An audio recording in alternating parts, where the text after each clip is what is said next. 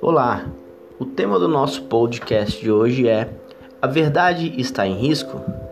A reflexão se encontra no livro de Gálatas, capítulo 1, versículos 6 e 7, onde Paulo diz assim: Admiro-me que vocês estejam se afastando tão depressa daquele que os chamou para si por meio da graça de Cristo.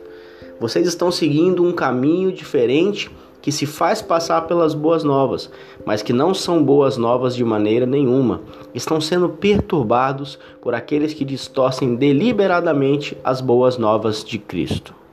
O apóstolo Paulo escreve no contexto em Gálatas para essas igrejas da Galácia, onde os irmãos estavam se afastando da verdade do evangelho e voltando aos velhos costumes da lei, religiosidade e outros ensinos.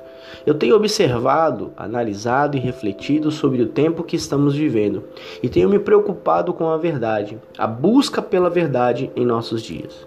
E não diferente de tempos passados, a igreja sempre sofreu com as perseguições e deturpações do Evangelho e das Escrituras.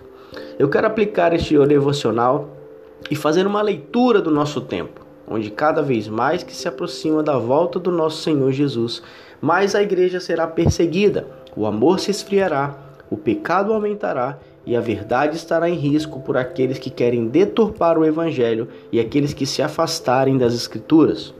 E quando me refiro a deturpar o Evangelho, não estou me referindo apenas a denominações, mas também vários movimentos filosóficos, políticos e toda espécie de ideologia humana que tenta se apropriar do Evangelho ou usar o nome de Jesus e a Bíblia para legitimar suas ideias humanas, suas lutas ideológicas ou até mesmo tirar a importância das Escrituras para a nossa visão de mundo.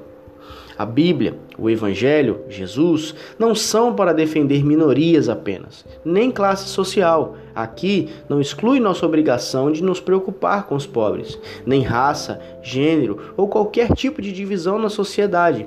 Essa é uma interpretação forçada e errada das Escrituras.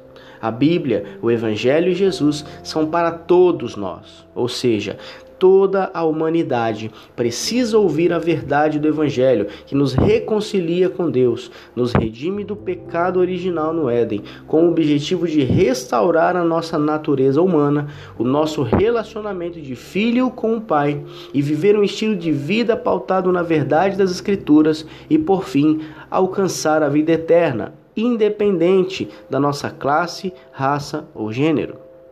Meu conselho a todos os cristãos é que avaliem as suas lutas, seus ideais, seus posicionamentos, suas leituras, para que não caiam no erro dos Gálatas, de forma errada interpretar o evangelho genuíno e nos deixar levar por falsas doutrinas, seja ela de qualquer esfera venha.